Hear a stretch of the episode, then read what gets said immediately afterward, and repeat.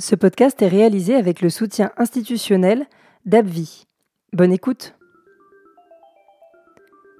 Salut à tous, vous écoutez le deuxième épisode de Ma Mickey, le podcast de celles et ceux qui vivent au quotidien avec une Mickey, une maladie inflammatoire chronique de l'intestin. Aujourd'hui, 200 000 personnes en souffrent en France et sont atteints de la maladie de Crohn ou de la rectocolite hémorragique, appelée aussi RCH. Moi, c'est Alexia. J'ai 33 ans et je suis journaliste. Je ne suis pas malade et je mesure tous les jours ma chance.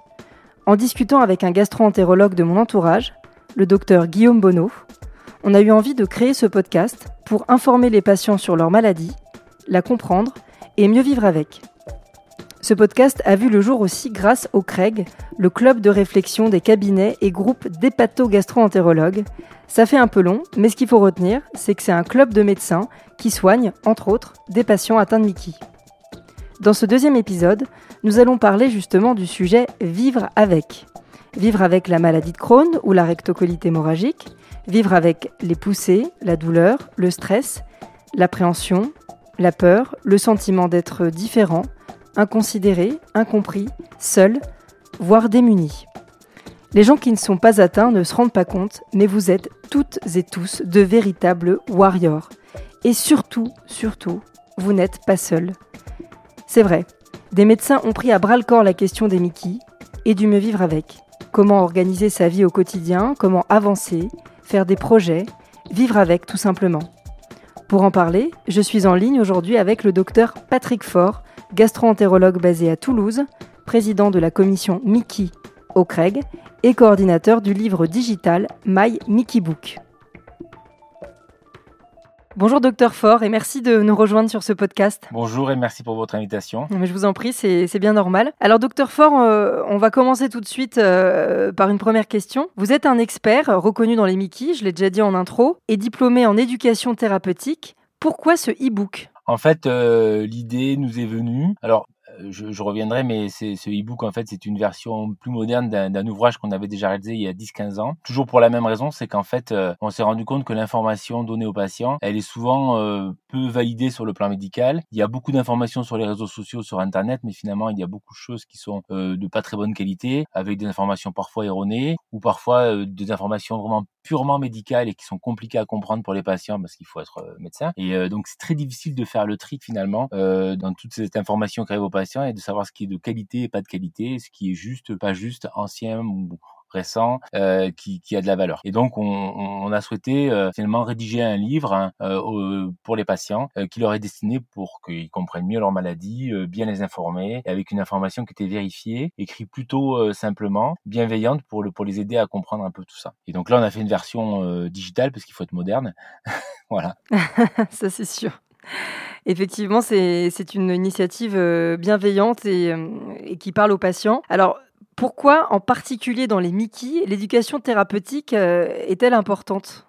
Bah, l'éducation thérapeutique, en fait, elle est importante dans, dans toutes les maladies euh, chroniques. Alors le mot éducation, c'est pas toujours euh, un, un mot même euh, adapté, je pense, dans le message de l'éducation thérapeutique. C'est l'idée, c'est qu'on veut que les patients finalement se, échangent avec leur médecin, réfléchissent sur leur maladie. On veut leur donner finalement, on veut les libérer de certaines croyances. C'est ça, hein, l'éducation thérapeutique, c'est libérer les patients de certaines croyances qui sont pas toujours justes, qui sont fausses, et leur permettre d'acquérir finalement des compétences. Ces compétences, ça leur permet de, de, de mieux comprendre leur, leur maladie, leur traitement, de mieux comprendre leur corps de, mieux appréhender finalement euh, leur, maladie, de les accompagner dans, la vie. Et ça, permet aux patients finalement de, de devenir acteur, même si c'est un mot que j'aime pas trop, mais de, de en charge un peu leur, maladie et de plus subir les choses et de vraiment participer euh, ben, à leur prise en charge. Quoi.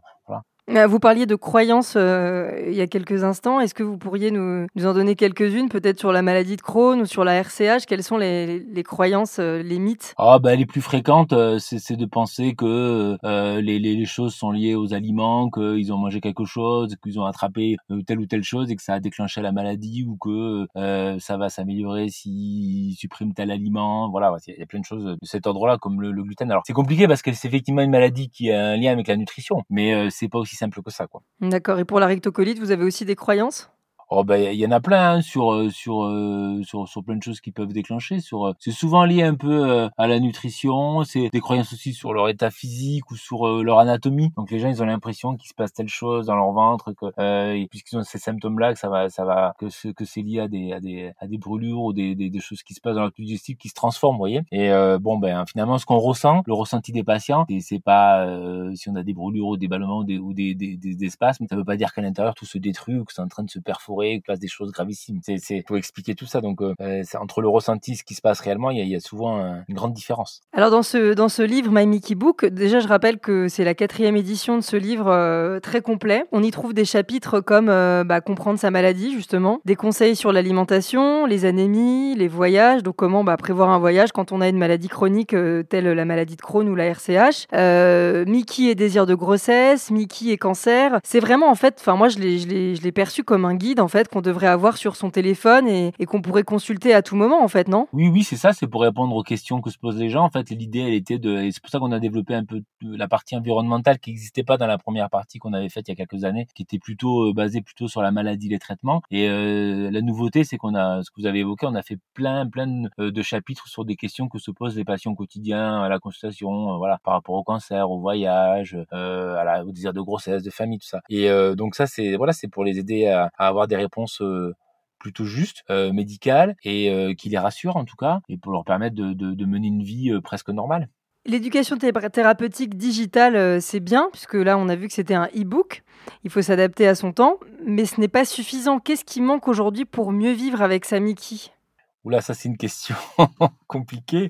Euh, bah, moi, je pense que ce qui manque, et c'est un peu vrai pour toutes les maladies euh, chroniques, euh, vous savez, la médecine, c'est, c'est, l'art de, de, de, de, de guérir ou de, de, de mettre, d'améliorer les gens, de faire de la médecine préventive, de faire de la prévention. C'est pas qu'une science, c'est une science humaine aussi. Donc, ce qu'il faut, c'est euh, comprendre que soigner les gens, c'est pas faire que un traitement, c'est aussi les prendre dans leur globalité. Et euh, la globalité, c'est ben, c'est aussi leur environnement. Donc, ce qui manque, ce qui est important, c'est que les gens tout soit que, tout, dans leur maladie elle soit prise en charge de façon globale. Aujourd'hui, c'est pas tout à fait ça dans la médecine euh, moderne occidentale, même si en France on essaye, il y a plein de choses qui sont pas prises en compte. C'est important de prendre la dimension euh, nutritionnelle, la dimension de qualité de vie, euh, la pratique de l'activité physique, la gestion des émotions, vous voyez tout ça, ça c'est des éléments importants. Et bon, ce e-book qui s'intègre dans, un, dans une démarche un peu plus complexe qu'on a fait au CREC avec un logiciel qui s'appelle Livodoc, qui est un outil de coaching digital, voilà, qui essaie d'intégrer en fait toutes ces dimensions. Il faut que le patient soit pris dans sa globalité. Et en France, euh, euh, même si notre médecine est, de qualité, euh, pour l'instant, euh, tout ce qui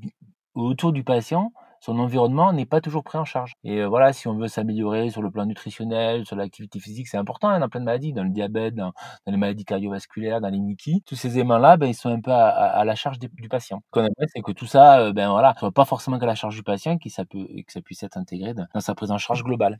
Oui, parce qu'effectivement, euh, euh, je crois que la France est très en retard sur ses voisins européens par rapport à cette euh, médecine intégrative, à cette prise en charge globale d'une pathologie chronique. On n'a pas pris en, compte les aspects de qualité de vie. Mais est-ce que c'est vraiment prouvé que, tout ça forme un tout, en fait? Bah, on voit que dans toutes les études qui ont été faites, alors pas forcément dans les mais dans d'autres maladies, comme je disais cardiovasculaires ou pour le diabète, on voit que qu'il y a une prise en charge qui est globale de coaching des patients, il y a une amélioration significative.